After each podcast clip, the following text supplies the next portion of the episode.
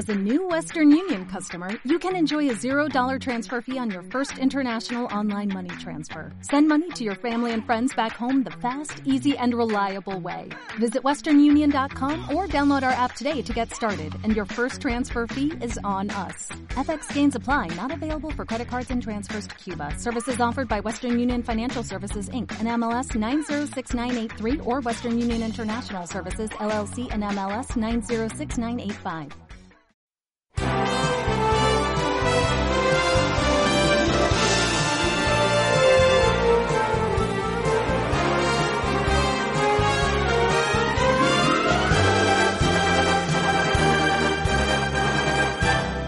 Pijas Marrones, la tertulia terapia con Poppy Blasco en Subterfuge Radio.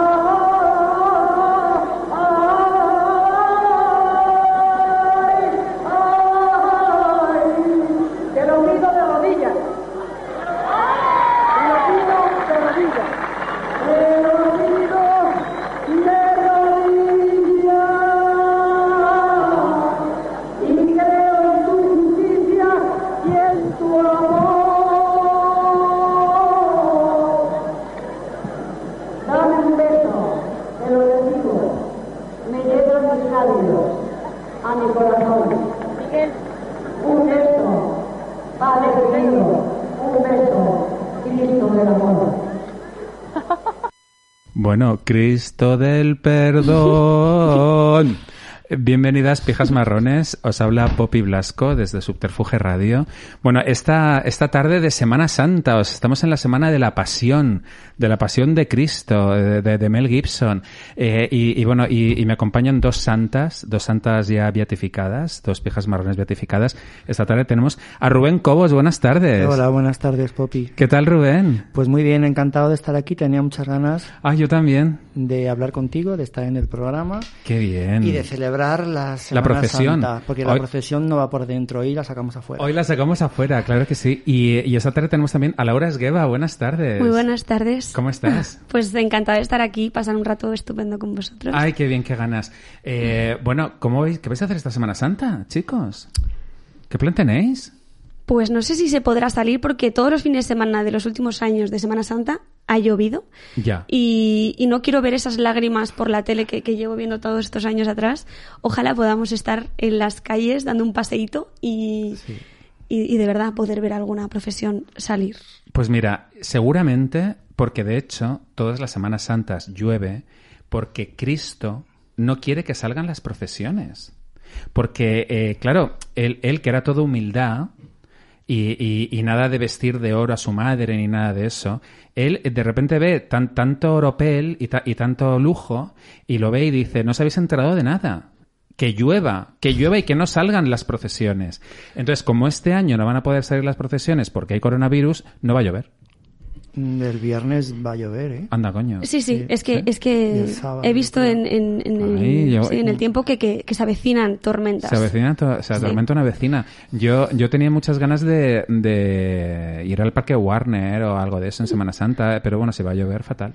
Bueno, Bueno, se pueden hacer otras opciones. Yo- se puede ir al, al castillo del terror. Sí. Claro, que está cubierto. Que está, Que está cubierto. que está cubierto. Eh, ¿Y tú qué vas a hacer, Rubén? Pues yo, me, yo tengo ya toda la Semana Santa completa. Uy, ¿Ah, sí? Voy a ir al teatro el viernes a ver a la joven compañía a los teatros del canal y el sábado y el domingo me tengo que ir a Ávila. Y tengo salvoconducto porque tengo allí un familiar. Ah, qué bien, qué bien. Bueno, me encanta, me encanta porque tengo esta tarde de Semana Santa a dos personas que sois de la escena. Sois, sois actores y, eh, y bueno, hacéis proyectos teatrales, audiovisuales de todo tipo, eh, que me encanta. Y, eh, y bueno, Rubén, yo fíjate, bueno, te conozco desde hace muchísimos años y, y sigues con un proyecto precioso, la verdad es que es alucinante. Es increíble. Tienes una compañía de teatro eh, para mujeres presas Sí, para presidiarias. Sí. Esto es una pasada, tío. Porque, claro, lo primero que uno piensa al ver algo así es, joder, qué bien social tan importante porque realmente eh, en, eh, cumplir una condena pues debe ser algo durísimo al margen del delito que hayas hecho. Y, eh, y bueno, pues realmente poder desarrollarte de esa manera en, en la cárcel en vez de, bueno, pues eh, estar dedicándote a otras cosas o estar simplemente sufriendo, pasándolo mal, poder realmente interpretar personajes es una pasada para ellas. Pero claro, también lo primero que uno piensa es, seguro que son unas actrices consumadas. Mm, bueno, ellas aprenden teatro en la prisión y luego salen afuera a representarlo. La compañía de Teatro Yeses en la que estoy desde hace bastante tiempo, desde finales de los años 90, que ya llevaba desde los 80 con una persona que la montó que se llama Elena Cánovas, pues tiene una filosofía de ensayar dentro de la prisión y de salir fuera. Y entonces cuando los actores entramos allí, los hombres, aunque también ahora también colaboran mujeres a interpretar los papeles masculinos, y la filosofía del grupo es ensayar dentro de la cárcel y salir a teatros del exterior. Claro. Entonces hay organismos que lo apoyan, como la Dirección General de la Mujer de la Comunidad de Madrid, que patrocina pues varias giras al año y luego también hacemos más, más cosas, colaboraciones con universidades, hemos hecho también un documental hace un par de años que se llama Yeses. Eh, ¿Dónde se puede ver ese documental? Pues se está exhibiendo ahora eh, Mm. por festivales de todo el mundo y todavía no está colgado en YouTube, pero bueno, yo te puedo dejar, te puedo decir cómo se puede Ay, a ver. si lo suben a filming, que lo pongan en filming. Pues con el tiempo lo harán. Lo que pasa que ahora los derechos no sé quién los tiene, pero vamos, se emitió en televisión española hace dos años cuando se estrenó, se estrenó en el cine Callao y luego eh, estuvo como candidaturas a los Goya de 2020, pero no tuvo ninguna nominación. Mm. Y pero sí que ha ganado premios en festivales. Ah, lo Sí. buscaremos. Oye, Sí. pero y, y seguro que de repente entre, entre las chicas así que has conocido, entre las Sí. mujeres presidiarias, has conocido alguna que tenía verdadero talento. Pues sí, y de hecho hay una chica, Carmen Zarza, que su vida se plasmó en una película que se llama El patio de mi cárcel de Belén Macías del año 2009. Está basada en su vida. Y luego pues continuamente van pasando chicas porque eh, afortunadamente están en libertad y entonces se va renovando la, la cartera de, de todas. Y ya pues es como una compañía más de la Comunidad de Madrid que mucha gente las conoce y vamos a ver a las presas y vamos a, vamos a hacemos muchas giras por, por teatros de la comunidad. Qué guay. ¿Y qué obras Por habéis hecho, por ejemplo? Pues muchísimas, muchísimas. Ah, Textos nuestros y luego pues de, de muchísimos autores, ¿sabes? Pero sobre todo hacemos textos también que toquen temáticas suyas, ¿sabes? Ajá. Que, que les sean cercanos y tal, pero vamos, que también hemos hecho cosas en verso y de hecho vamos a ir al Festival de Almagro, o sea que... Hostia, qué guay, qué guay. Sí, sí. Oye, ¿y, y tú y Laura desde hace cuánto tiempo os conocéis? ¿Cómo os conocisteis? Pues, Que lo diga ella. pues por ahí, ¿no? Sí. ¿De marcha? No exactamente. Él vino a un- al sitio donde yo trabajo y la verdad es que siempre ha habido una energía muy buena Sí. de, de- de querer hablar y empatizar desde el arte, ¿no? Que al final es, es, Y luego hemos coincidido en algún teatro también. También Sí. hemos coincidido de repente en el teatro y decir, jolín, es que, oye, pues tenemos una, una filosofía y una energía parecida. ¿Cómo es final- Madrid? ¿Cómo es Madrid de guay? ¿Cómo, cómo nos une a las personas, verdad? Totalmente. Es una, es una pasada. ¿no? Antes nosotros nos uníamos, el otro día lo decía Rocaber también, Mm. que la gente nos conocíamos de vista, que no sé cuánto, cuando no había redes, que no sé qué. Pero hay muchas cosas que siguen pasando, porque yo sigo haciendo vida relativamente normal, a pesar de la desgracia que estamos teniendo. Yo sigo saliendo, yo sigo yendo a actividades como si no hubiese mañana cuando, ahora que se puede. Y entonces, pues Uy, también. te voy a hay- Con precaución, pero pues, claro, se hoy puede. os voy a denunciar. os voy a- Vamos a ver, yo voy con mascarilla, pero yo voy a todo. Yo a las 11 estoy en casa, pero antes hago todo lo que puedo y más. Y que hay una parte muy terapéutica en eso, que, que si no, si no salimos o si no intentamos evadirnos muchas veces yendo al teatro, al cine o a un concierto con todas las medidas de seguridad, hay algo como yo personalmente como artista que, que lo sufriría. O sea, para mí es terapia ir a todo eso, me parece súper terapéutico. Es súper es súper importante y, eh, y la verdad es que las veces que hemos ido al teatro eh, durante la pandemia, eh, el ambiente de hecho es súper diferente. Eh, hay, hay como una especie como de mm, como de conexión con los actores y los actores con el público todavía más si cabe que cuando eh, no había pandemia, ¿no? Es como que notas como un- una especie como de agradecimiento, una energía muy curiosa eh, los espectadores mm, dando las gracias a la gente que está haciendo espectáculos en un momento tan duro y, y viceversa, ¿no? Ves como los actores como flipando con que haya gente en, la- en las butacas y, y parece que es todo como más entregado. Yo, Totalmente. yo recomiendo muchísimo ir ahora en pandemia a espectáculos porque realmente la energía es súper intensa.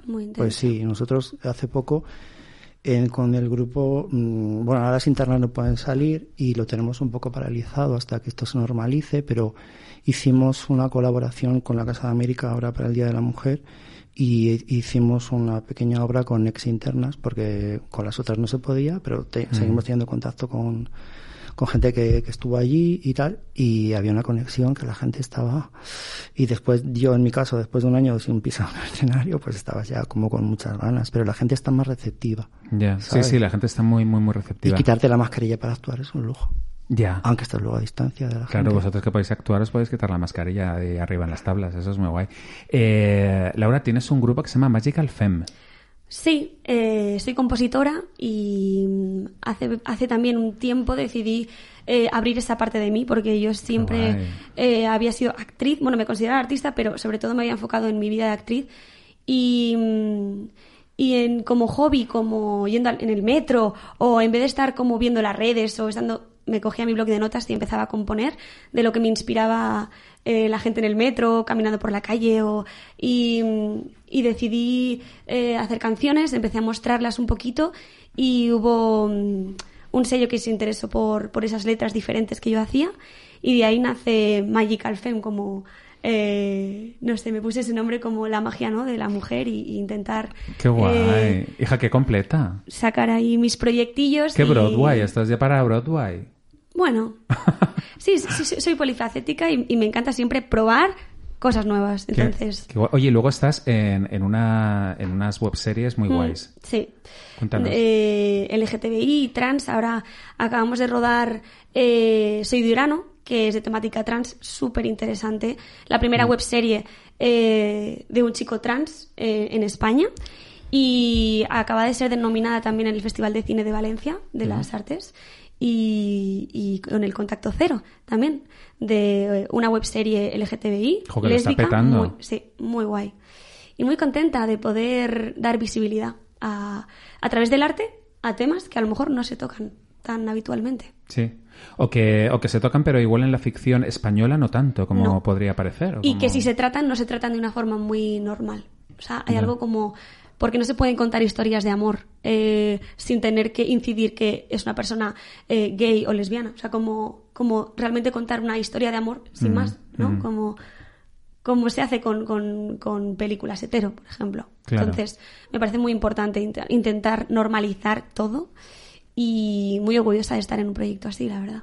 Total, Y total. he compuesto las canciones también de la... ¿Ah, sí? Sí, de, Ah, la la- we- de las webseries las compongo yo. Anda, no me digas. Sí, Anda, sí, sí. Entonces guay. eso también me da como, eh, eh, no sé, una riqueza interior a la hora de, de- de enfrentarme al proyecto que me encanta. Qué guay. Oye, y bueno, vosotros que sabéis de teatro, de escena y todo esto, recomendadnos cosas para ver, porque también a veces uno con la cartelera está un poco perdido. Yo el primero.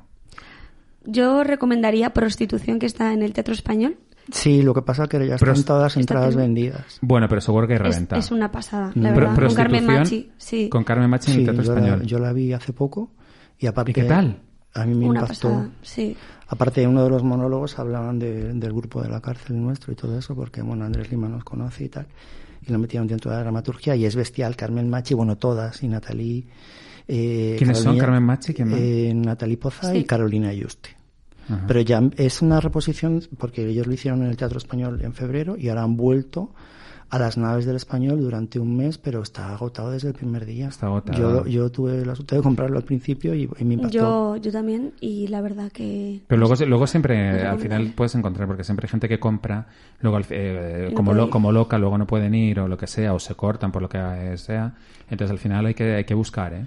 Y luego también hay- hay una obra muy buena, es, que es el bar que se tragó a todos los españoles de Alfredo Sanzol. El bar que En se el- tragó a todos los españoles. Ay, ojalá, ojalá existiera ese bar. en el Teatro Valle Inclán y también está completo. Y bueno, luego yo qué sé, era pues yo el viernes voy a ver La Joven Compañía con una obra que se llama Ulloa. La joven compañía siempre es muy buena. Sí, ¿Sí? sí. Porque ¿Por es como eh, ves artistas como deseando estar en escena y, y como sorbiendo todo. Entonces, eh, me encanta como poder sí, ver esas. y se llama Ulloa. esta. Sí, es una adaptación de los Pazos de Ulloa, Emilia Pardo Bazán, pero ambientada en una rave. ¡Uy, qué guay! Ellos mm, Es como que, que modifican todas las cosas y las, las actualizan para sobre todo la gente joven a la que va dirigido. Cogen obras antiguas, clásicos, sí. Y, y intentan acercarlo al mundo joven, a, a que pueda ir alguien que nunca ha tenido conexión con el teatro y una obra, por ejemplo, o de Shakespeare o de Lorca, con todo el respeto, puedan intentar acercarlo de, de verdad a la cultura joven. que Hombre, los pazos de Ulloa en versión rave me parece lo más. Sí. Luego, luego hubo una tendencia eh, en teatro a hacer eso. Me acuerdo Calixto Be- Beito, Ajá. este que hacía óperas eh, en el liceo de Barcelona y todo esto, que de repente hacía Hamlet, que eran unos eh, como unos yuppies de Wall Street y todo esto. La verdad es que eso mola un montón. A mí me encanta esa... No, es, eh, ese- Sabiendo que vas a ver eso, ¿eh? Sabiéndolo. Claro. Porque Sí. si eres muy fan y muy fiel a, la- a los autores, hay veces que lo ves como, "Uah", con susto, ¿no? Mm. Bueno, pero- hay que saber que vas a ver eso. Claro, claro, claro. Eh, eso está muy bien. Yo, de las experiencias así teatrales más gordas que he tenido mm, en los últimos años, para mí es cada vez que a España viene Robert Lepage. Ajá. Eh, me parece, yo, bueno, mm, cuando vi Lip Sync en, en- fue a lo de la vaguada, el teatro este que hay a lo de la vaguada, ¿cómo se llamaba? El Teatro de Madrid. El Teatro de Madrid. Eh, Ya está cerrado. Fue una experiencia eh, brutal. Luego también cuando le vi en el circo Perice, la verdad es que todo lo que hace y esos actores que coge y, y que cada actor mete su historia personal en, en el libreto, eh, brutal. Y luego de españoles, un chaval jovencito que se llama Gon, Gon Ramos, ¿puede Sí, ser? Hizo, yo- hizo yogur piano Sí. que yo yogur piano es que no daba crédito. Era como en la típica sala pequeñita, tipo de microteatro, Ujú. pero ultra rompedora. Sí, ahí cantaba un amigo, José Manuel Ronda, un amigo mío. Ah, sí. Que era Su- que súper- soprano masculino. Ajá, súper poética. Sí. O sea, eh, muy conceptual y muy metafórica, pero Mm. va alucinante, de verdad, de, de dejarte llevar y flipar con lo que estás viendo. Estuvo muy bien, sí. Sí, sí, sí. Qué guay. Eso, eh, eh, ellos dos me gustan mucho, eh, Robert Lepage Internacional y Gon, y Gon Ramos eh, Nacional. Y bueno, también eh, Paco Becerra, me encanta, Ajá. que estoy deseando que haga algo pronto. Y Las criadas hizo hace poco, ¿no? sí, hace poquito hizo Las Criadas. Mm. Eh, qué guay, la verdad. Sí que vino el programa además para, para hablar de ello. Pues sí, bueno, y luego, vosotros que sois actores. Bueno, luego vamos a hablar de actores y todo eso, porque tenemos todavía temas importantes de los que hablar. Porque, a ver, es Semana Santa. ¿Y eh, os gusta la Semana Santa? ¿Sois de Semana Santa? Chun, chun. Uy, qué ateas. Bueno, Uy, sois eh, unas sí, ateas. Pues- ¿Sí? Sí, no, o sea, sí y no, te diría. No sé, es como que soy de Valladolid, en Valladolid se vive mucho, muchísimo la Semana Santa. Qué buen castellano se habla en Valladolid, por favor. O sea, Sí, con los leísmos y, Y los laísmos. y laísmos, pero bueno, yo intento corregirlo. Pero eh, sí, ¿no? Es como que... tengo como un recuerdo como de ver tanta gente en la calle que no Qué puedes guay, pasar. me encanta. Y todo eso es como que sales todos a una y eso mm, eh, me parece muy emocionante. Súper. Y, y bueno, y no porque muchas veces me ha tocado trabajar y no lo he podido tampoco disfrutar. No sé, es como que eh, no la he vivido tanto. Quizás no la he Mm. vivido tanto. A mí pasa algo parecido porque soy de Ávila, que es lo mismo que Valladolid, pero más pequeño. y allí también se vive todo como muy austero y muy las procesiones. Y yo recuerdo de verlas de pequeño en el barrio y todo eso, pero luego ya me, des- me he desentendido un poco. Mm. Yo, a ver, bueno, claro, nos pasa aquí que somos todas las viejas marronas, somos unas ateas perdidas. Pero eh, un escritor, no me acuerdo quién era, decía, a ver, yo no creo en Dios, pero Dios sí cree en mí. Y, eh, y eso nos pasa un poquito en Semana Santa, como hay algo ahí como que de repente nos atrae, eh, nos sentimos como atraídos por eh, ese imaginario de la Semana Santa. A ver, es que es todo súper potente y súper fuerte. O sea, las procesiones son una locura. O sea, los guiris que vienen a España flipan. Dicen, ¿qué coño es esto? Eh, Tiene como, como una fuerza ahí telúrica muy bestia. La música. Yo, yo recuerdo ir por la calle en procesiones y que se me pusieran los pelos de Sí. punta por la música que estaba sonando, que era súper dramática.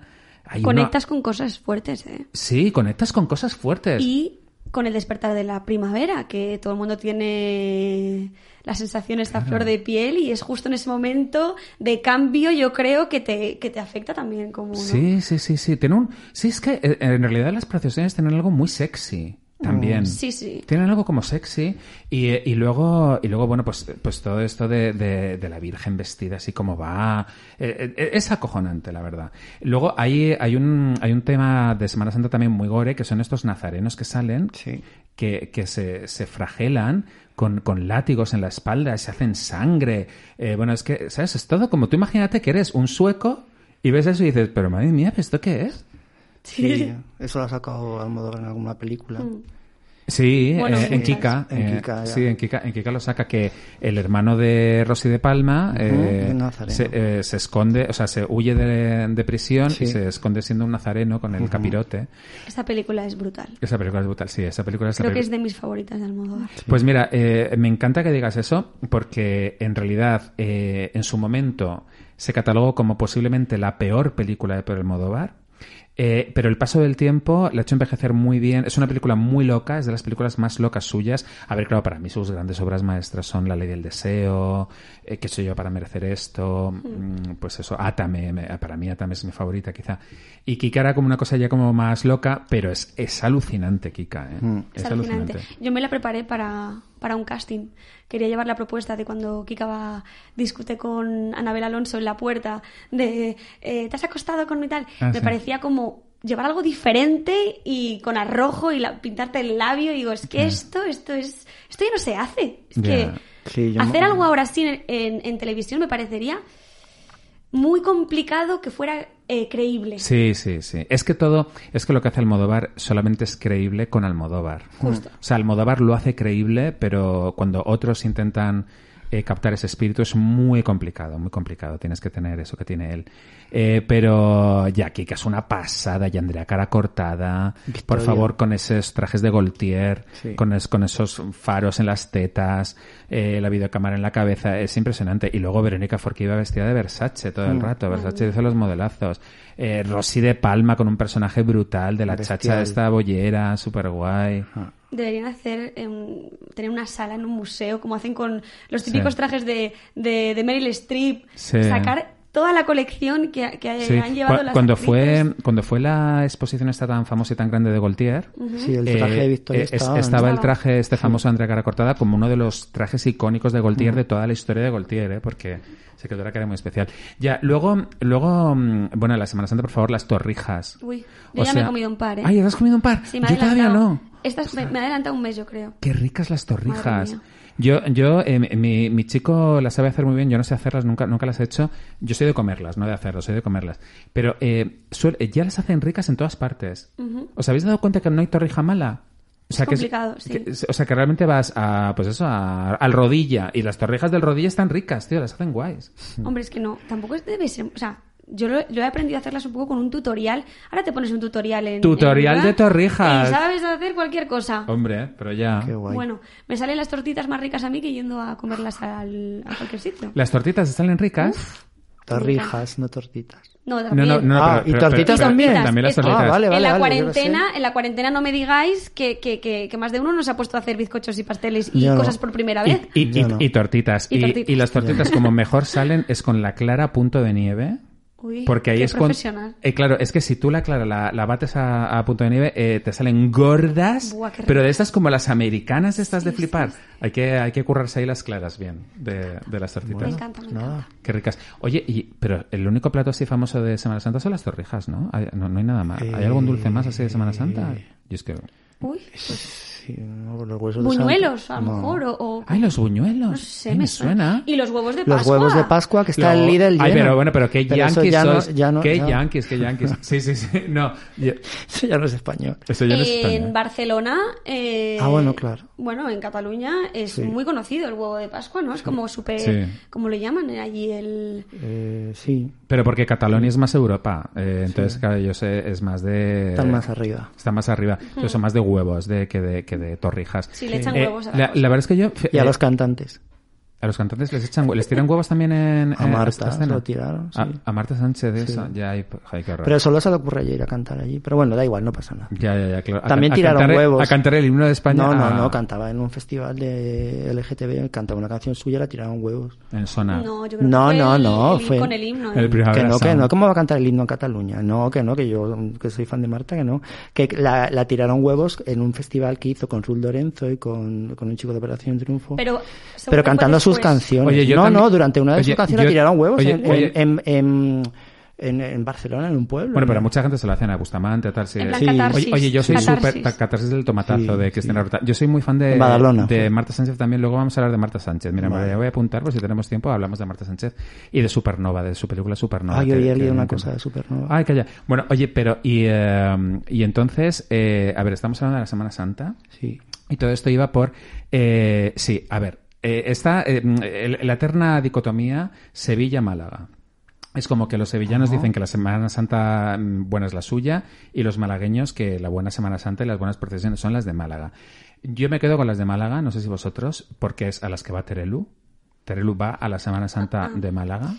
Y es a las Y que iba- Antonio Banderas. Claro, muy bien dicho. Y Melanie Griffith. Uh. Es que Melanie Griffith, cuando estaba con Antonio Banderas, Claro, a ella la dejaban entrar, la dejaban entrar donde vestían a la Virgen, como si fuera una señora más, y, y por favor, qué maravilla, armas de mujer, eh, y luego en la procesión de, de la Virgen. De, Pero en Semana Santa de Sevilla también la Pantoja salía en alguna procesión de allí de los balcones Sí. y tenía su cofradía Sí. y ahí está allí la madrugada y hay muchísimas cosas también muy importantes. Mm. Sí. Yo mm, casi que soy más de la de Sevilla. Tú eres más de las de Sevilla, ¿eh? sí. Fíjate, ya, ya, ya, ya.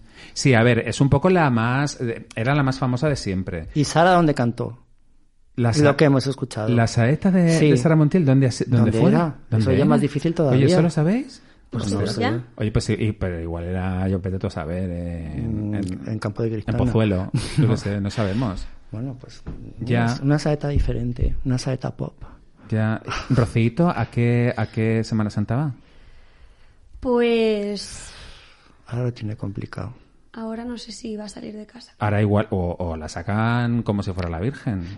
No, yo a ella la vi en el documental En- el- los balcones de, de la fiesta de la Virgen de Regla de Chipiona, pero no era en Semana Santa, era cuando la Virgen, El día de la Virgen de... sí, que su madre era muy... De la Virgen de Regla. Muy devota. Algún meme sí. van a hacer, ¿eh? Seguro. Algo grande ya con la Virgen tienen que hacer y si no, eh, ya estamos tardando en hacerlo nosotros. Sí, mártires ya. Mártir, claro. Mártires. Oye, yo no sé si estáis viendo lo de Rocito. Sí, claro. Sí, claro, bueno, como no toda España. ¿Quién no tiene ojeras un lunes por la mañana? Hostia, yo me dormía a las dos y media. Yo es que decía, pero de verdad son las dos de la mañana y todavía siguen con esta movida. Y claro, no me podía ir a la cama porque era todo tan. La verdad, Sí. es, que, la verdad es que él- ella lo cuenta de una, una manera que engancha muchísimo. Hombre, y está montado como si lo hubiera mm, Sí. hecho el mejor equipo de montaje de, de- Bueno, y de hecho está montado y, y con luces y con todo y estudiadísimo Sí, y, sí, sí. Yo, y yo, yo a mí lo que, me está, lo que me está pasando es que eh, mm, no lo estoy pasando bien. O sea, eh, realmente mm, no, eh, termino el domingo un poco con mal cuerpo, tío. Mm, Eh, el- el- o sea, yo lo cogí con muchas ganas, Mm. eh, el- el primer- los primeros capítulos, vamos, la primera semana, y esta segunda, y, lo- y, me- y de hecho me despierto el lunes y me despierto como diciéndole a mi chico, joder, tío, uf, qué movida, ¿no? Mm. Porque es que te metes tanto en esa historia de maltrato, en todo lo que cuenta, en todas esas escenas, y es todo como tan... La verdad es que, claro, no es un programa divertido. No, no, no. Yo ¿Qué- no puedo dejar de tener la, la dualidad todo el rato cuando lo veo, que me da mucha pena, pero también me da pena que estoy segura que en dos meses va a volver el hombre este a una entrevista pagada y tal, como que va a volver a dar la vuelta y que a lo mejor se están riendo absolutamente de, de toda la audiencia y nosotros aquí sufriendo. Entonces, cuando lo veo, no puedo dejar de estar con esta dualidad. Ya, eh, yo, yo también, Laura, esto que comentas de, del... A ver, yo no entiendo por qué... a, mí no me hubiera importado que no lo hubieran echado de Mediaset. O sea, que hubiera seguido por las tardes en Salame hablando.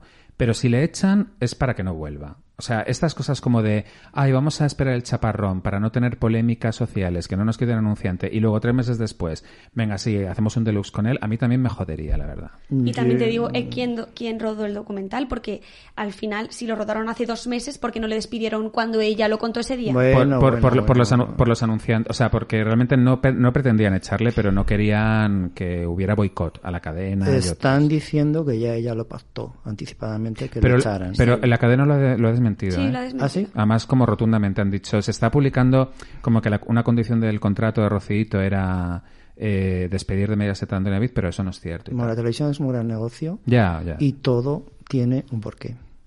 Ya. Sí, Y también. Todos son beneficios para la cadena, para ella, para los... Todos son marionetillas Sí. y entonces se Sí, van ahí. Sí, lo que es alucinante es lo, lo necesario que en realidad era el mensaje que se está lanzando, porque desde que se estrenó el primer capítulo, eh, em, cada vez hay más denuncias, o sea, más, más mujeres se han atrevido a denunciar Eso está muy Eso bien. está genial, eh, sí. situaciones que tenían en su hogar. Eso es Mm. una pasada y al final te das cuenta que esto ha servido más para para las mujeres maltratadas que campañas de concienciación, que Mm. spots de televisión, del teléfono de mujeres maltratadas. Al final ha sido lo de Rocito. Y Pues eso es una pasada. Ya solo por Pues sí. eso. Muy guay. Sí, porque que Rocío ha lanzado un mensaje que es yo llevo 20 años callada y he decidido hacerlo. Entonces, como después de 20 años sí se puede. O sea, Sí. que a lo mejor hay muchas mujeres que, que decían, ha pasado mucho tiempo, no sé si hacerlo, pero bueno, al menos si el mensaje ha, ha sido, después de 20 años aún puedes Claro. eh, decir la verdad Pues y, sí. y Oye, oye, oye, oye, porque luego también eh, he abierto este debate muy interesante de... eh, ya, pero es que las cosas hay que denunciarlas en su momento. Es que hay, hay veces que no pues, lo puedes denunciar en su momento porque mm, te sientes anulada, porque crees que no, que no puedes hacerlo por tu familia, por tus hijos, por tal. Entonces, eh, realmente, a ver, aquí quién pone el tiempo de cuando hay que denunciar una cosa. Tú la denuncias cuando estás preparado para hablar, para denunciar un, un tema, ¿no? Eh, Total. eh, sí, desde luego que lo, lo conveniente es hacerlo cuanto antes, porque cuanto antes lo denuncies, eh, es más fácil de probar que eso que estás diciendo es serio. Eh, pero bueno, cada uno tiene su tiempo de denuncia.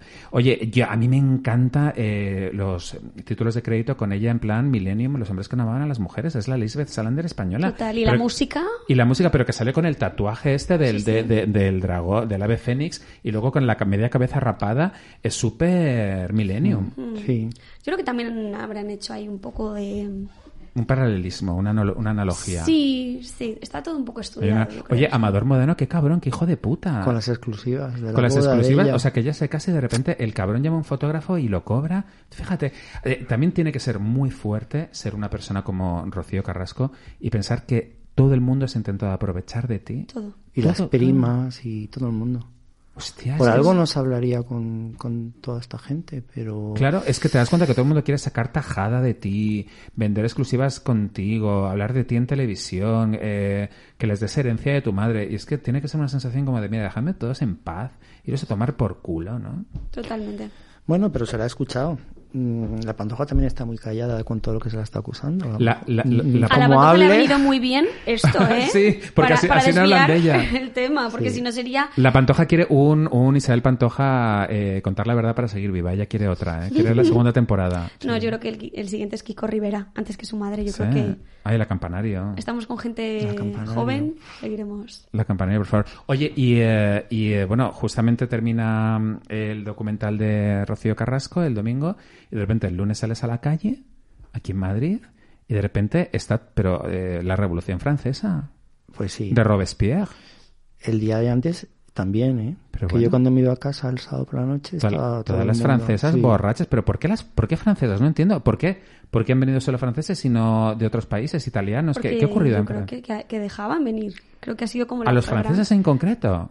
Está lleno y, y un- un- un- el ayuntamiento echa la culpa, digo, la comunidad echa la culpa al gobierno, el gobierno a la otra, el otro. Ya, Cada cual se tira a la esta Sí. de que el aeropuerto tal, de que luego otro tal, pero aquí están. Aquí están. Las franchutes. Pero es una pasada. A mí me da igual, Bueno. porque no me molestan, pero... Qué guillotina. Pero, pero, pero, mm, lo que sí que estaría mal es que nos trajeran cosas, ¿no? Porque ya bastante incidencia está subiendo ahora, como para que... Ya, ya, ya. Yo, Pa- que- yo parece quería, ser que la- hacerte una sí. petici- quería hacer una petición eh, de equipo de investigación que me flipa. Tenía que hacerlo para la Semana Santa, para Sí. ver los... Nosotros somos muy glorias. Y otro para los franceses. es que me Es encanta. verdad. Claro. Yo que imito voces y la imito un poquito. A Gloria Serra, Sí. por favor, dinos ¿Sí? qué ha ocurrido. Ay, pues haznos ¿Qué ha ocurrido en el aeropuerto y en todo? ¿Qué está pasando? Bueno, mm, yo diría, la policía aduanera pone a los franceses en el punto de mira. Son ellos, han decidido venir aquí, a Madrid. No entendemos cómo ni por qué, pero ¿les damos la bienvenida? Hostia, Gloria. Gloria, así, le- le- ¿no? les damos la bienvenida completamente. una- O sea, madre mía, estoy consternado. Es que, es que me ha parecido tenerla enfrente, a Gloria Serra. Eh, mejorando lo presente. Oye, pero eh, ya, ya, ya. Es que me encantaría. O sea, es que están repitiendo mucho los capítulos. Entonces, o sea, me parece que tienen tanta cosa. El clan de los gordos, el tal no sé qué. Oye, a- que haga uno de la Pues Semana claro que Santa, que, sí. seguro que tiene mucho jugo. Y también de Sí. los franceses. A mí, a mí el equipo de investigación me hace mucha gracia que siempre lo centran todo en el dinero, son muy peseteros. O sea, Pues sí. di- dicen, eh, esto cuesta, em, eh, no sé, 35.000 euros. Como, oye, pero no sé, es que me estás hablando todo el rato de euros. O sea, todo el rato como de dinero, de dinero, de, de cuánto ganan los narcotraficantes. Es como, no sé. Además lo tienen muy fácil. Se un, un periodista infiltrado a la calle Huertas un sábado a las 11 de la noche que cierren todo, y sigue uno con bolsas. ¿Dónde es la fiesta? Aquí arriba. Pues, Pues Oye, lo haré. pues- oye, lo pues- haré. con oye. una cámara oculta. Lo han hecho en Telecinco en algún este, pero ahí ellos podían incidir Podríamos más. hacerlo tú Pues y la- yo. la cámara oculta. ahí. ¿no? A mí Sí. me encanta esto Y luego viene la policía y dice, no, mire, es que soy periodista y estoy grabando a estos cabrones que están aquí y ya te pegan los dos, la policía y los otros. Oye, pero vendes el reportaje, vendes el reportaje, luego genial. Pues sí, no, pero los que los franceses que han venido en avión, parece ser que todos han venido con PCR hecha. Los que no son los que han venido por en coche los que han venido en tren, que esos no, no necesitaban PCR. Decían que iban a pedir también o algo así. Pero, eh, se están- bueno, cada día dicen una Se cosa. están colando, ¿sabes? Como que También se cuelan y no les paran. me han llegado que, que están falsificando los PCRs Bueno. de gente y que ya simplemente cambian el, el Pues nombre y la fecha. sí. Hay tantos programas ahora Sí. que puedes falsificar. De todas formas- Están con todas las francesas, pero están todas las francesas borrachas por la calle, o sea, eso es tremendo, eso es Sí. tremendo.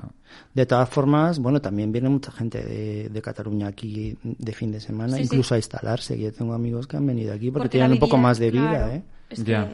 O sea que... es que estamos bastante bien por- para como estamos en el resto de España. Entonces la gente viene a pasar fines de semana. Somos el nuevo eh, Marinador Ciudad de De Vacaciones. vacaciones, totalmente. Bueno, yo leí otro, otro día Nos falta la canción de Merche. En vez, de, en vez de Magaluf, Madriluf. Uy, pues sí, es que se ha salido una Madriluz, qué pero que ha salido una noticia que hay una calle que está en carretas que, que lo llaman la nueva calle Magaluf en Madrid. ¿Cuál? Ah, Y- y- sí. ay, en La, Cartas, de, es la del restaurante este Rosy la Loca, tal, no sé qué, que está, No sé cuál es. está justo, carretas, la Mm. primera a la izquierda. Ah. Y de verdad pasas por ahí cualquier día de la semana y tienes terracitas con cachimbas, eh, la gente sin mascarilla. O sea, se ha convertido, y lo ha salido una noticia este fin de semana que es el nuevo Magaluf. Se encuentra ¿Es, en es de dónde sacaron las fotos estas eh, del país? Eh, impresionantes, Estas. con todo el mundo sin mascarilla, que parecían cuadros de Goya, parecía, una, parecía el Guernica eh, de Picasso, eso. Sí, sí, total. Sí, Pues sí, eh, yo, eh, y luego, bueno, muy, está siendo muy polémico esto de la policía que te llama a la puerta de tu casa y si no les abres te tiran la puerta abajo. ¿Lo habéis visto? Uy, No. ¿No? Ah, pues ha salido en Para todo- los chills. Ah, sí, ha salido en todos los telediarios. Es que eh, una gente que estaba de fiesta eh, llamaron a la puerta y gra- lo grabaron con el móvil, lo que ocurría desde dentro. Y entonces, eh, policía, ábranos. Eh, y, y entonces la chica dice, eh, mm, enseñadme la orden de, De registro. de registro, la orden judicial. Y ellos, no tenemos orden judicial. Ah, pues enséñamela porque si no, no te abro. Porque ¿quién me dice a mí? Dice ella, la sinvergüenza, porque estaban de fiesta. ¿quién me dice a mí que no sois unos locos vestidos de policía? Entonces les dijeron, bueno, pues eh, nada, vamos a tirar la puerta. Y van y tiran la puerta abajo. Y claro, hay mucha polémica porque es, mm, parece ser que es un poquito fuerte que la policía te tire la puerta sin, sin una orden judicial. Eh, parece ser que pueden hacerlo cuando saben que está ocurriendo dentro de la casa un delito. En este caso, claro, está ocurriendo un delito que es una fiesta, pero también es verdad que mm, eh, se considera que es cuando son delitos tipo que alguien está matando a otra persona, ¿me entiendes? O sea, no porque estés mm, una- con siete personas te van a tirar la puerta, tío, que, que te tiren la puerta de casa es heavy. Entonces, como que hay que colaborar con la policía, no pedir orden judicial, no está. Ahora está el tema ahí como. También suelen hacer dos o tres tipos de cosas de estas para que luego al final se corra un poco la voz y que abras esa puerta, ¿no? En plan, pues si lo hacemos un par de veces, que también vea al ciudadano lo que puede llegar a pasar. Yo creo que a veces son mensajes... Sí. Pero vamos, a la policía hay que intentar llamar a la policía lo, lo menos posible. ¿eh? Pero no dan abasto, ¿eh? según las noticias. Hay muchas más fiestas que no pueden ir porque no dan abasto. Y desalojan 300 y 400. Seguro que hay más. Hombre, claro, eh, hay eh, 400 que hayan localizado, las que no, imagínate cuáles serán, pues el doble. Yo siempre veo gente con botellas a todas horas cuando voy a casa. Siempre. Con botellas. Sí, Ya, siempre. ya. Y además el mismo prototipo de gente y... Bueno, no sé, yo no- Y que su- sube la ocupación de Airbnb durante los fines de semana porque grupos de amigos alquilan eh, esas casas para pasar el fin de semana entero ahí de, de chill con 7, 8 o hasta 10 y 15 Ay, personas. qué bien, pues mira, hacen fenomenal, me encanta España. Sí, ayer desalojaron un local de swingers en Sevilla. Fíjate. de intercambio de parejas. Claro. En un pueblo de Sevilla. Claro, porque había- la gente, la de- gente, la gente quiere vivir. a alguna pareja. Ya no solo van a la sauna ahí. paraíso. Y, y era, había como 87 personas y 16 camas. Y el aforo era de 150. Yo me quedé impactado. En un pueblo de Sevilla. Hostia. Que se- no- tiene un nombre muy fuerte además. Y era un local de intercambio Uy, de pareja. Y estaba todo el mundo pues, pues a lo suyo. Pues claro, es que, oye, es que, la, es que la vida sigue, es que la vida no se para. Tú no puedes pretender de repente decirle a la gente, venga, este año no vais a vivir, ¿no? Nah. Es tremendo, es tremendo. Eh, y luego, oye, eh, bueno, me ha encantado también todo esto relacionado con eh, las elecciones, porque son ya el 4 de mayo. O sea, pero por favor, ¿pero a quién vais a votar? Uy. Bueno, no hace falta que lo digáis. El voto es secreto. A mí me, a mí me gustaba mucho cuando, cuando la gente no decía quién votaba. ¿Os acordáis? Sí. Bueno, tú es que, tú es que Sí, eres muy yo- joven, Laura. Pero yo tú sigo y yo sin no- decirlo, Sí. ¿eh? Tú sigues sin decirlo, muy, bien, muy bien hecho. Pero, pero yo recuerdo que era como que el voto era secreto. Sí. Y, Yo y- nunca digo a quién voto, porque sí, era como que, que te daba como que mi voto es secreto. También, te- Sí. también es verdad que ahora no se dice, pero lo intuyes por cómo la persona Hombre, en sí claro. se manifiesta y cómo se expresa y, Claro. y entonces ahora es como mucho más evidente, ¿no? Porque todos nosotros somos política y entrar en tu Instagram, ya cuando entras en tu Instagram, no sé si se sabe a quién votas, pero sí se sabe a quién no votas. Justo. Eso está claro. Mm. Pero eh, a mí me gustaba cuando realmente eh, la política era una cosa como más mm, más privada, más, más, más de luchar por cosas eh, en las urnas, ¿no? Y, y- y también eh, ibas a manifestaciones y tal por eh, hechos concretos, pero no estar todo el rato hablando de política, tío. Puto Hombre. coñazo, además, ¿no? Creo que hicieron un ejercicio de acercarlo mucho a la juventud también. Sí. Entonces, a- antes yo eh, no, no creo que, que chavales de 15 años hablaran de política. O sea, no, no lo he vivido así. Y eh, yo creo que hicieron un ejercicio muy fuerte con eso. Eh, y ahora yo creo que por eso también es como un, un tema más de conversación, porque se metió ahí, ¿no? Sí. Eh, de lleno en nuestras vidas. Pero, pero de una manera muy... mm, como cuando hablas de un partido Madrid-Barça. ¿Sabes? No, no con análisis... O sea, porque realmente lo que... No con lo- datos concretos ni conocimiento absoluto. Claro, es que, es que lo que importa es eh, el análisis político riguroso y un poco objetivo, pero para decir yo estoy a favor, yo estoy en contra, lo típico, ¿no? Y, y lo que decías tú, Rubén, de echarse la pelota los unos a los otros, es que para eso mejor te quedas callado. Y además ahora todo son batallas y Sí, luchas sí, y comunismo, libertad, o yo esto, tú lo otro. A la larga están decepcionando todos a la gente a nivel general, ¿eh? Mm. Entonces, hay mucha gente que lo tiene ahora crudo que no sabe a quién votar, ¿eh? Ya. Porque hay gente que, mm, que sabe que si va a votar a Ayuso, va a votar a Vox. Claro. Hay gente que si vota otra cosa, mm, tal. Entonces, todo es muy... mm, Pero hay muy, que, muy pero- de pensar. Pero hay que ir a votar, hay que ir a votar, ¿eh? Yo sí que voy a votar. votar. Hay claro que que sí. votar el, eh, ¿Cuándo es el 4 de mayo? El 4 martes. Fenomenal. Ni te cases ni te embarques. Estamos, sí, estábamos súper a favor de que fuera martes porque así mucha gente que está trabajando. Es, es un día como... Bueno, claro, la gente no trabaja. Ese día es fiesta. No, es, es el 3. El Ya, 3. ya, pero eh, si es el día de votar, eh, Eh, bueno, los- la los gente no tendrá que ir a trabajar. Sí, sí que Pero va a puedes trabajar. ir desde antes, y puedes ir antes o después. No Menos mal que no ha caído martes 13. Ya. Lo que pasa que por el calendario de cuando hicieron el, el adelanto y todo eso, tenía que caer así. Mm. Por las fechas, no es por otra cosa. Uy, qué cosas. Porque si hubiera sido el 3 ya hubiera sido un puente. políticos. sí. Oye, ¿os habéis enterado de eso tan guay de eh, el influencer? Bueno, es que me encanta la noticia, por favor, es una obra maestra. Eh, un- una influencer como China, eh, que, Sí, sí, que era un hombre. que, que de repente resulta que Con era un, un- un tío de 50 años. Pero una Sí. influencer como una, como Sí. la típica chica súper guapa, Sí. súper cute, ¿sabes? No Pues como... Pues, a ver, imagínate que Dulceida es un señor de 50 años. Con un filtro.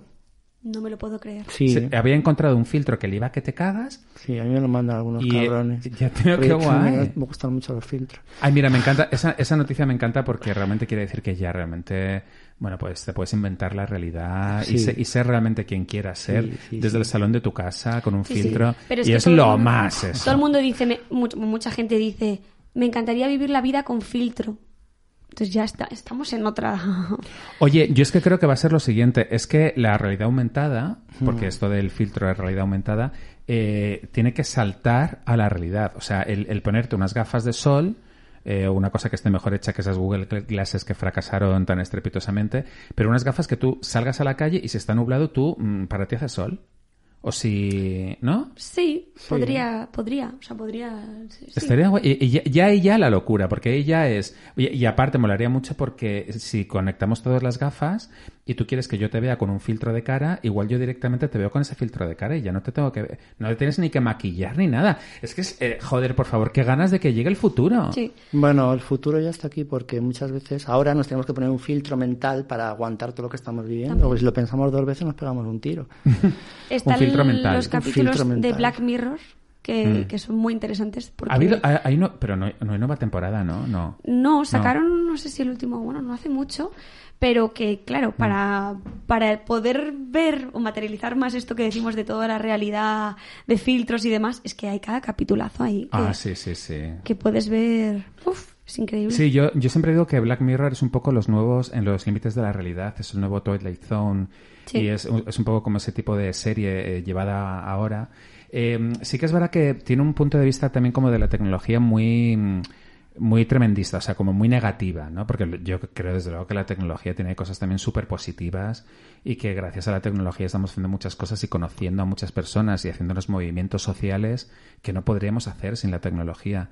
Pero, o sea, que es como todo el rato muy de, de que todo es fatal, ¿no? Sí. Pero, joder, tiene cosas muy guays. O sea, Y- tiene cosas como de, jolín, si lo han imaginado, puede existir como Regreso al Futuro, que hay Sí. cosas de Regreso al Futuro que, que a día de hoy han pasado y ponían en el 2021. Ya, Ay, qué Pues, miedo. Pues como ocurra con Black Mirror, qué miedo. Y sí que, y sí que algunos capítulos tienen pinta, ¿eh? Sí. De que esto eh, en breve van a ocurrir cosas así. El de que, que a través de, de, de- como de conocer a una persona que se mete los dos en un juego y si al final el uno daría la vida por otro, mm, eh, son la- el, el hombre y la mujer de la vida del otro. Es como, esto puede pasar. Al final, una nueva forma de conocer al hombre de tu vida, meterte como en un, en un juego virtual. Es como, ya. Sí.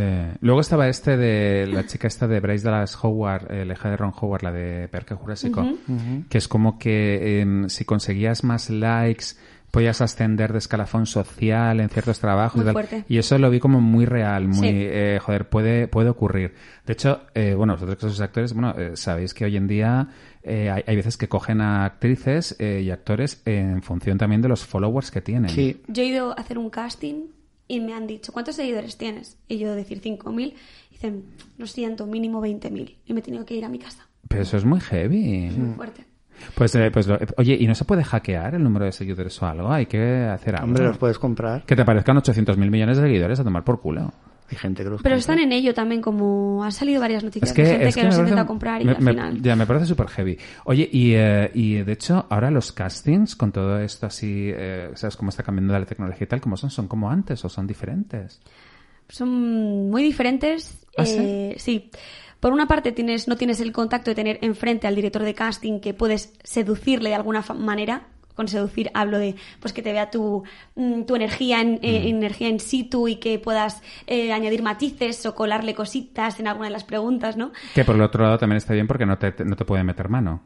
Eso sí, desde luego, Pero menos sí, mal, nunca de meten verdad. mano. No, no, no, claro que no. Ya. No, solo en el texto pueden meter mano. En plan de, oye, cámbiame esto, cámbiame esto. No. Pero que es verdad que, lo- que luego a los actores, cuando muchas veces tenemos que hacer a lo mejor cuatro castings en una semana para algún anuncio o para lo que sea, ocupaban mucho tiempo. En Estados Unidos, Ya, por claro. ejemplo, tú ir a un casting está pagado. Aquí no. Por, por tu tiempo, Claro, por... eh, al claro, final es que es un dejas de ir al ya. trabajo, pides Sí. el día del trabajo o unas horas Es que tú estás mentalidad. perdiendo Y estás haciendo un trabajo en realidad. y valoran, te valoran que te han cogido a ti para hacer esta prueba. Y aquí falta un poquito eso. Entonces, el poder ahora hacerlo por self- self-tape, que es hacerlo en casa con el ¿Cómo- móvil. cómo se llama? Self-tape. Es como grabártelo en tu presentación y luego lo que te indiquen, que te lo viene muy bien explicado. Hombre, hombre, por otro lado estás más tranquila, ¿no? Quizá en tu... Sí, mm, en casa, en Te pones tu- menos sí. nervioso en ese casting, puede ser, ¿no? Sí, pero Co- que la primera como esto, criba... co- como esto que dices, joder, delante del espejo lo he hecho que te cagas y luego en el casting no, pues igual tienes la oportunidad de hacerlo bien así. Sí, pero luego tienes ya el callback. El callback es cuando ya te has grabado, eh, a lo mejor quedas entre las tres últimas y sí que te suelen ver como para a ver si no te pasa que delante de la cámara y de la directora Ah. o de un equipo técnico grande, a ver si te vas a echar un poco para atrás. Entonces, también se aseguran de eso, no te cogen así. Ya, ya, ya. Y luego lo difícil que es hacer a los directores de casting aquí en España, que antes hemos hablado del tema de México, por ejemplo, sí. que allí es súper más guau, ¿sabes? O sea que aquí somos muy particulares en aspecto. Bueno, directores de casting, eh, que a mí es un tema que me encanta, eh, porque eh, yo me acuerdo, a ver, el mejor director de casting que ha habido en España, en la historia de España, eh, ha sido Paco Pino. Sí, te he hablado de él antes. Sí. Ah, sí, fíjate. Sí, porque yo Y Sara Vivatúa, empezaron los dos. Sí, Yo a Paco le conocí mucho. pero Paco Pino fue un poco el que... El descubridor Sí. de todos. El que inauguró también esta, esto de mm, eh, voy a hacer un casting entero para una película Días contados. y eh, en concreto días contados eh, con actores Con desconocidos Candela, sí. eh, y voy a coger exactamente el actor que necesita cada personaje. Mm. Eh, por encima de si había gente famosa o no. Y era como que en esa época de Días Contados de Manuel Uribe tú confiabas en el buen hacer de Paco Pino. Sí. Y bueno, el casting es que Días Contados, las pijas marrones que no hayan visto Días Contados no se lo pueden perder. Mm. Porque bueno, eh, ya eran conocidos eh, Carmelo Gómez y Javier Bardem. Eh, pero era la primera vez que veías a Ruth Gabriel, a a Candela Peña. Peña. a Pepón Nieto. Sí. Eh, fue la película que descubrió esta gente. En, están todos en unos papeles brutales. A Elvira Mínguez. Era la primera vez Sí. que veíamos a Elvira De Mínguez. Valladolid también. Sí. Y, Espectacular. y ella, él, él era maravilloso. Luego también hizo, hizo teatro. Paco Pino dirigió Sí. teatro. Alguna cosa con José Coronado y, y María Mm. Barranco. Yo hice una prueba con él para el milagro de Petinto. Ah. Él hizo el milagro de Petinto. Sí. Porque él murió, él murió muy joven. Sí, yo estuve en su funeral. ¿Cuándo murió él, Paco Pino? En el año 99, 98, 99. 98, 99, fíjate. Sí, en la calle Atocha estuve en su funeral. Fíjate, pues hubiera hecho unos grandísimos castings después, porque después de él pues ya eh, vino Sara Bilbatú, efectivamente, que era quien hacía los castings de Julio Medem, que la verdad es que eran impresionantes también. Y, eh, y además eran castings muy arriesgados, porque yo me acuerdo eh, en Los Amantes del Círculo Polar, que es, eh, vamos, una película romántica de Julio Medem, que es fantástica con Fele Martínez y Nayon Inri, de repente el personaje de la madre de uno de ellos era Maru Valdivieso que era como una actriz de teatro que había hecho algo en televisión, pero que no era nada conocida, y de repente la cogían ahí, la veías, ¿no? Era como de, wow, un rostro del teatro en, el, eh, en cine, y era, eh, la verdad es que sus castings son una pasada. Yo hice un curso con ella hace dos meses, con Sara, porque esta es otra cosa que tienen los actores, que muchas veces como no podemos acceder a, a esa prueba o a que te vean esos directores de casting, ahora está como muy de moda esto de, pues me hago un curso con un director de casting, Ajá. que parece que es un casting pagado, porque tú pagas un dinero para estar haciendo un curso de dos o tres días, pero también llevas tu mejor propuesta, ¿no? O sea, te lo tienes que tomar un poco como, bueno, Y te conoce el director de casting. Claro, para manera. eso es. para eso es, para que te conozca, porque si no, yo tengo representante, sí, te presenta las pruebas, pero muchas veces tienen a tantos actores, tanta gente que es tan complicado que ya tenemos que optar por, bueno, pues me hago un curso, también practico un poco ante la cámara y tal, eh, me veo expuesta a un grupo de gente que me va a ver hacer esto y te conoce el director de casting, claro. Ah, claro, claro, fíjate qué cosas, qué trucos, qué Pero ¿qué es lo que decía él? Que ahora en México, para que esto pase es mucho, es mucho más fácil. ¿En México? En México, Sí. en Latinoamérica, es mucho más, muchos actores españoles Mucha gente están se yendo va ahí. allá, sí. Porque, porque tener una cita, un, un encuentro con un, con un director de casting es tan simple como llamar a la productora y ir la semana que viene. Y ir la más semana siendo que viene. español. Y aquí no. Yo aquí he estado 10 años para poder tener un encuentro con una buena directora de casting. Y no por falta de talento, Claro. ni por ganas, ni por no tener repre. Es que hay veces que no se, no se unen esa suerte con esa, ese momento o ese Claro. personaje. ¿no? Ahora, ahora también directoras de casting muy importantes son las hijas de Manuela Carmena, Bueno, Eva Leira y Yolanda Serrano. Sí. ¿no? Es, eh, Hemos hablado antes de ellas. Mueven todo ahora esas mujeres. sí, son las que hacen el los castings de Almodóvar. Todo, ¿no? todo, la, Sí. la Casa de Papel, Élite, todas las series que... Veneno también lo hicieron ellas, ¿no? Sí, Sí. Veneno Creo. también lo hicieron ellas. Sí. Y son las hijas de Manuela Carmena, es que eso me encanta. Sí, es muy guay. ¿Las dos o solo una? Una, claro, me imagino, Ah. porque se apellidan diferente. No sé Ah, cuál de ya, las dos. No, no, no. Creo sí. que una, ¿no? No, eh, Eva Leira. Eva Leira, es hija de Manuela Carmena. A mí me encanta porque es las hijas de Manuela Carmena. No, las es, dos. es una sola. Es Y, y- y la otra adoptada por Manuela Carmena. Ya, ya, ya. Hombre, la otra directora de cine. A mí, a mí me, encantan esos castings que, que mezclan como actores de toda la vida con actores nuevos, de repente con un cantante. O sea, eh, eh, ves María Antonieta de Sofía Coppola y aparece Marian Faithful eh, y aparece Asia Argento, que es como una actriz que se la considera como mala actriz y de repente la mete. Y luego con actores de toda la vida ingleses. ¿no? Eso- esos castings como tan eclécticos eh, son los que más me motivan, me encantan. A mí los últimos años en España lo que me ha gustado de los de algunas producciones es, por ejemplo, cuando se hizo Vis a Vis, que el 90% del elenco era desconocido y triunfó mucho. Mucho. Y luego siguen haciendo series españolas con los mismos actores de siempre que basan de una serie a otra y ya no sabes. Mira. Pierden credibilidad porque es el primo Mira. del hijo. Entonces, Mira, en élite, o sea, o sea, yo eh, hay como un par de élite que yo ya les confundo, ya no, ya no sé quién es quién, que salen como en todo, en todas las series, los mismos eh, chicos de élite todo el rato, las mismas caras, es como el Cid, el otro, el de más allá, y es como todo el rato estoy viendo al de élite. Y es como, es que no puedo más. Claro.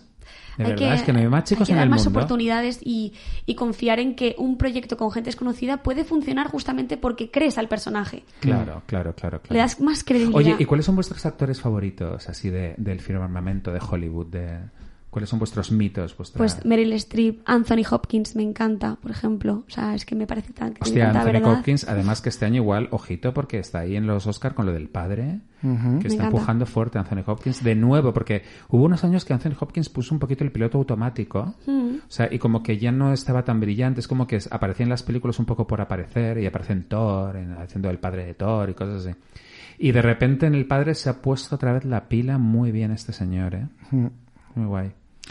A mí me gusta mucho la actriz que tú hablaste de ella. Es que, es, ¿cómo, ¿cómo se llama? De la película esta que se ha estrenado de Hollywood, que también va a los Oscars, que es de gente que... mujer- Mac- Franz McDormand. Esta, la que va en una caravana, que no sé qué, que también Ah, sacan es actores broma. desconocidos y que su vida es así, Sí. que son vagabundos y tal. Esa actriz me alucina, Esa actriz es maravillosa. es una pasada. Quiero Sí. ver esa película. Mira, a lo mejor el jueves que no tengo así mucho, voy a ir a verla. Además, Franz McDormand tiene siempre un registro como muy... eh, está todo el rato muy capaz de saltar de la comedia al drama. Hmm. O sea, eh, parece que en cualquier momento dado puede reírse de la escena Hmm. o estar súper dramática a la vez. Eso no es como... Yo he visto el tráiler y a mí me ha impactado. Yo quiero ver esa película. Sí, pues está en los cines ahora, ¿eh? sí, No sí, ma- no lo se estrenó la semana pasada. Se estrenó el viernes, sí. Hmm. Y, Joaquin Phoenix, por ejemplo, que siempre me ha encantado. Es que me encantan los actores que parece que tienen un mundo interior tan heavy y que han vivido circunstancias como las de él, por ejemplo. Y tengo muchas ganas de ver, a ver que si hay un Joker 2, me, me encantaría. Me parece que hace un trabajo. Él es muy Es guay. muy guay. Él, él es muy eh, tiene que ser muy dificilito él, ¿no? Tiene que ser intensito el, el- el señor. Madre Sí. mía. Sí, lo decía de hecho Woody Allen cuando hizo con Irrational Man, que parece ser como que él estaba todo el rato preguntándole cosas sobre su personaje, ¿sabes? Es muy como de creación de personaje muy a saco. Y, eh, y el- eh, Woody Allen decía, pues es que me da igual, si lo, va- si lo vas a hacer bien, me da igual cómo lo hagas, o sea, de verdad, no... no te- o sea, eres- decía, él es incapaz de coger un vaso de, de agua eh, sin que parezca que es Hamlet. O sea, él está todo el rato. Entonces, es, es muy intenso. Eh, pero me encanta, me encanta Me él. encanta. Y, y es, muy, es una persona muy misteriosa. ¿Cómo es su vida? Pues sí. ¿no? Es que, ¿verdad? Es muy críptico este tío. Mm. Bueno, de hecho está con esta superactriz también. ¿Con quién? eh, con la que hizo María Magdalena, que también hizo la película con ella. Ah, con Rooney Mara. Esta, con Rooney Mara. justo. Bueno, que es Semana Santa con María Magdalena. Mira, me ha venido ahora. Sí, sí. Y, Que y no- se que conocieron no la en vi. rodaje. Se conocieron ahí y, y... están juntos felizmente eh, juntos viviendo y parece que se han entendido muy bien y también era como Ah. ella tampoco había encontrado el amor así ni nada y Ay, me parece que- una pareja muy entrañable la verdad Sí, ellos dos me encantan, la verdad, sí. Y me acuerdo de, de la película de María Magdalena que no, no, no llegué a verla, ¿la visteis? Debe ser Mm, Yo sí. yo no. ¿Y qué tal? Es que como hacen tan o sea te la comes y decís porque hacen tan buen papel y tan buena Sí. interpretación que es que yo hay películas que las veo Hmm. Por la interpretación. Mira- Javier Bardem me flipa, ¿eh? O sea, por ejemplo. Sale- Javier- sale- Bardem- sale no, no, no. Ah, vale. Quiero decir que me ha venido ahora la buena interpretación que, por Hombre, ejemplo, ver, verle en, en 007, que puede ser una película muy comercial, Me ver un papelón como el que hace ahí, o sea, es que Papelón total. Bueno, bueno, y es que volviendo a Rooney Mara, ella, la verdad es que es una actriz muy potente porque teniendo en cuenta esto que la encargaron tan difícil de hacer un duelo interpretativo con Kate eh, Blanchett en, en Carol, eh, que además Kate Blanchett, la verdad es que eh, se sale en la película, parece que está poseída por Marlene, Marlene Dietrich directamente. y, y- y tener enfrente a Kate Blanchett y no desaparecer de la escena es muy fuerte. es muy ¿eh? fuerte. Porque realmente eh, está dándolo todo ahí, Kate Blanchett. Está como, además, o sea, es como muy, muy seductora todo el rato, tal. Y la otra está ahí como de, joder, la que me ha tocado.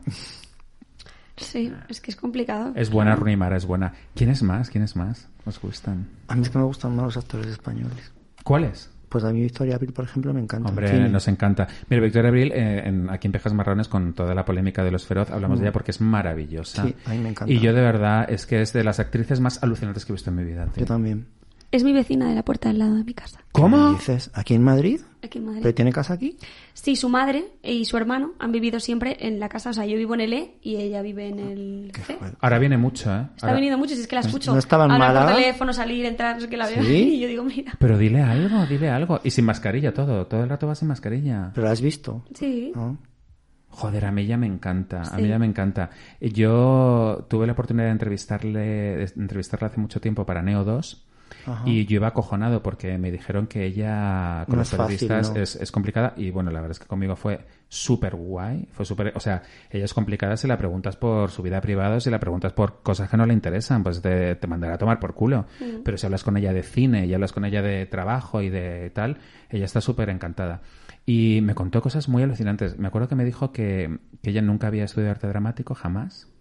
Sí, es verdad. Dice que un- únicamente una vez fue un curso de, de arte dramático y que duró ese día. Dice, porque mira, yo eso de levantarme a las 10 de la mañana y hacer como de que estoy borracha, dice, no. Dice, yo, dice, en- cuando dicen acción y te sudan los sobacos, ahí es verdad tu actuación. Cuando te sudan los sobacos. Qué tía. Ya, ella es la hostia. Eh, eh, me acuerdo que por la que era entonces ella estaba fascinada con la película Ciudad de Dios, la película está brasileña. Brasileña, sí. Decía que le habían encantado lo- el reparto. Dice, porque es que, dice, me sentí muy identificada cuando yo empecé a trabajar, porque era gente de verdad, era gente que, dice, es, es gente que sabes, eh, saben que si lo hacen mal, al día siguiente no trabajan. Entonces yo cuando empecé a hacer mis películas, yo actuaba bien para que me volviesen a llamar.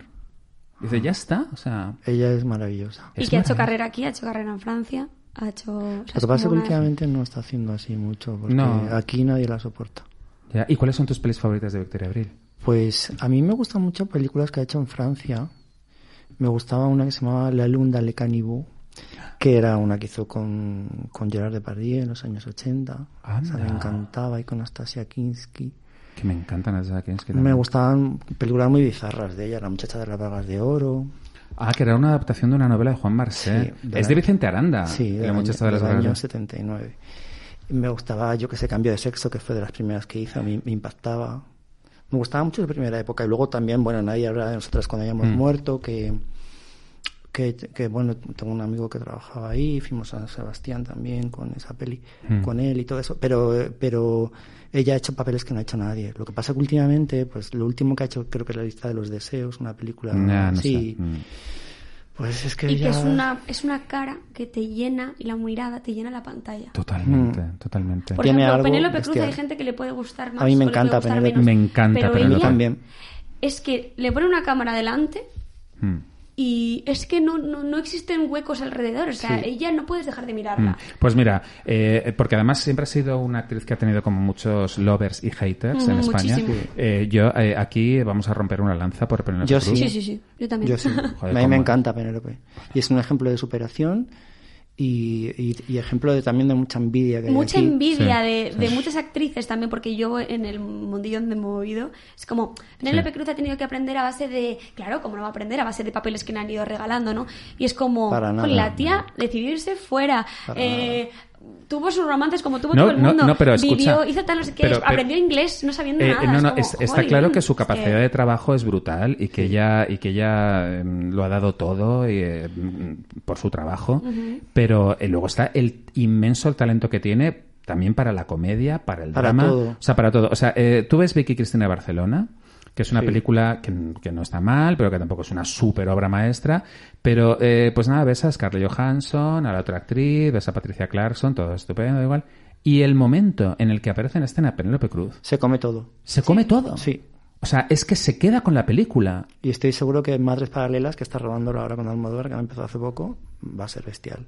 Es bestial. Y, eh, y, eh, y luego, por ejemplo, si esta que hizo Todos lo saben con Jair Bardem, con el director este iraní, es eh, eh, es que ella eh, está como poseída por su personaje. Es una actriz bestial, brutal. Y sale y da igual quién esté en, Sí, en- sí. en el, en el fotograma, es ella. Sí. Y si es drama, es como Ana Mañañi. Pero si, y, y si hace comedia, es como Lina Morgan. Mm. Es que es buenísima cómica y buenísima dramática. Y deja un sello español, que eso Sí. también es, me parece Claro, muy guay. claro, Vaya donde claro. vaya, aunque encarne otro personaje, hay algo como que es, jolín, hay que estar orgullosos. Eso también es de España, ¿no? Todo el Sí, mundo sí. la conoce. Es made in Spain, ¿no? Nos Es- encanta P, nos encanta P. Ah, no. Es la- es- Y, y, y está, o sea, los años le sientan de maravilla. Jo, o sea, está más guapa que nunca. está más guapa que nunca. está O sea, fíjate que nos parecía que era guapa ya cuando hizo Jamón Jamón, Belle Époque, pero es que está muchísimo mejor Está ahora. increíble. Sí. Está increíble, ella, ella, ella mola un montón. Y pues eh, a mí de Y actrices... me encanta la parejita, la verdad. Sí, sí. Yo de, de actrices españolas ahora tengo mucha curiosidad porque no la he visto todavía. Eh, vi- vino aquí Fernando Valdil Bielso, eh, a promocionar eh, la película esta de No Matarás. Y, Me y- gustó mucho esa película. sí, y pues la actriz de No Matarás que Está la, con Almodóvar ahora. la ha cogido Almodóvar Sí, a la niña chica esta. de los tatuajes. Sí, ¿cómo se llama esta, esta Ay, niña? no sé. Pues es- va a ser como la nueva... Está nominada ahora en varias cosas. La New Face total. sí, sí, está, está en esa película. No me acuerdo ahora. en- en- no, ay, no me acuerdo. Sí, pero sí, sí, sí. Es bestial esa chica. Sí. Es diferente. ¿Ves? Eso es lo que hay que hacer. Dar oportunidades a gente nueva que aporte cosas. Esa chica es muy inquietante. o sea, y el personaje además es muy fuerte. Sí, y es, eh, y es rostro nuevo total, o sea que al final mola mucho. Yo la vi en el cine, porque yo voy mucho al cine y hay que ir al cine. Sí. Que la gente no va al cine. Yo, yo últimamente voy bastante. Yo, soy- yo tengo tarjetas de todos los cines, de Madrid, recuentos de todos, y no va la gente. Yo he estado a veces solo en pandemia, en, en sesiones. ¿eh? Y esa la vi en el cine el verano pasado, cuando fuera. Bueno, pues ha sido del, del año pasado, sí. Sí, sí, hay que ir al cine. Eh, fui, fuimos a ver hace poco un- una película así de terror que se llama em, Una con Emily Mortimer. ¿La habéis visto? Eh, eh, la reliquia, ¿no? Relic. Ah, sí, sí. de, sí, sí. de Relic, Relic, una cosa así. hasta ahora. Sí, que, que es como de, de coger miedo a que, a que la abuela esté chocha. Eh, o sea, la abuela empieza a estar chocha, entonces eh, es de cogerle miedo a eso. Porque es muy fuerte cuando la abuela chochea. eh, pues la verdad es que la película mola, ¿eh? Y eh, quiere ser un poco hereditary, pero la verdad es que el final tiene un final muy impresionante, muy impresionante, nunca visto y muy guay.